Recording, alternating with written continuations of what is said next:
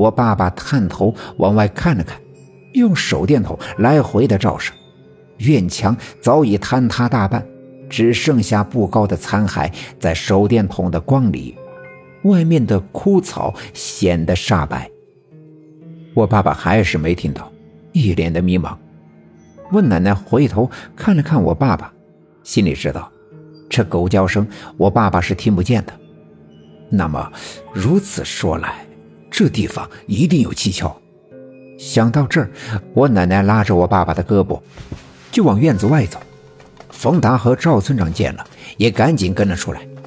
走出院子，那狗叫的声音再一次传来。我奶奶拿着手电筒，循声照射，除了到处都是没膝盖的枯草，什么都看不见，只能确定那狗叫的声音就在。院门的西面，又开始叫了，声音有些急促，而且位置已经明确，就在前面不远的草丛里。我奶奶赶紧往前走，大家伙也跟了上来，跟着拨开枯草。冬天里，野草早就干枯，人们走进草丛，来回拨弄，在手电筒的光柱里，草屑飞舞，人若焦急，一切。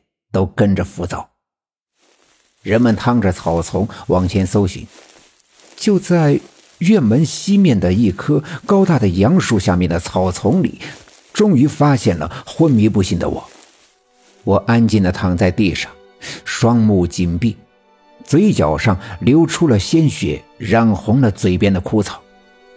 当我奶奶冲过去，一把把我抱起来的时候，那阵狗叫的声音戛然而止。消失不见，仿佛从来没有过一样。我的腿上有一根树杈，截面新鲜，看样子是刚折断的。我爸爸抬起头，用手电筒往树冠上照，果然在接近树顶的地方有一根半截的树丫。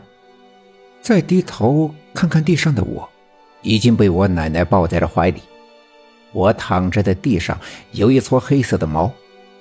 我奶奶把昏迷不醒的我递给我爸爸，老二，快，赶紧去找刘振刚。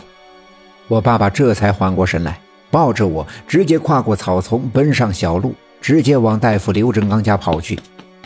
我奶奶知道自己年纪大，跟不上我爸爸的脚步，便伸手捡起地上那撮黑色的毛，放进衣服兜里，也急匆匆地上了小路，往刘振刚家赶了过去。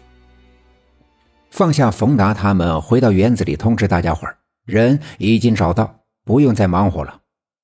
单说我爸爸，抱着我一口气跑到了大夫刘振刚家。刘振刚离村部不远，刚才也听到了我爸爸在大喇叭里的广播。这事儿不能看热闹，刘振刚也披上外衣，拿着手电筒跑到街上，跟着人群一起找了起来。可找了好一阵子，也没找到。再加上他年纪大了，腿上有风寒的老毛病，外面夜风寒冷，他感觉到浑身的不舒服，便回到家里暖和暖和。刚给自己倒了一碗热水，还没来得及喝，外面大门响动，我爸爸抱着我跑了进来：“刘大夫，刘大夫，快快快救命啊！”刘振刚吓了一跳，赶紧站起身，见我爸爸怀里抱着昏迷不醒的我，便明白了一大半。赶紧伸手把炕里头的行李拉了过来，铺在炕上，让我爸爸平稳地把我放在行李上面，一边安慰我爸爸不要着急，一边拿出小手电扒开我的眼皮，照了照我的瞳孔，然后又揭开我衣服的口子，在药箱里拿出听诊器戴在耳朵上，按在我的胸前，仔细地听了一阵子。刘振刚站起身来问我爸爸。孩子，这是咋回事呀？我爸爸刚稳住气息，说道：“我也不知道呀。刚才在东面杨青山那个老院子外面树下找到的，发现他的时候，他就这样昏迷不醒。我也不知道是咋整的，可能是从树上掉下来摔的，都吐血了。刘大夫呀，你可得救救他呀！”刘振刚又用手摸了摸我的肋骨和四肢，对我爸爸说：“这孩子现在昏迷不醒。”但我听了他的呼吸和心脏呀都没问题，身上的骨头暂时也没发现哪儿断了，我看暂时问题不大。现在这么晚，着急也没办法，咱们呀先观察一晚上，明天赶紧坐大客车进城上大医院。看来也只好如此，就算再着急也没别的办法。不过看着我躺在刘振刚的炕上，呼吸均匀，就像在熟睡一般，这还多少让人放点心。这时候，我奶奶和赵村长也都赶到了刘振刚家。借着刘振刚家明亮的灯光，看到我躺在炕上，面色红润。刘振刚跟我奶奶又说了一遍我现在的情况，我奶奶点了点头。事已至此，也只好这样。这孩子是从多高的树下掉下来的？掉到什么上了？刘振刚问我爸爸。我也不清楚呀。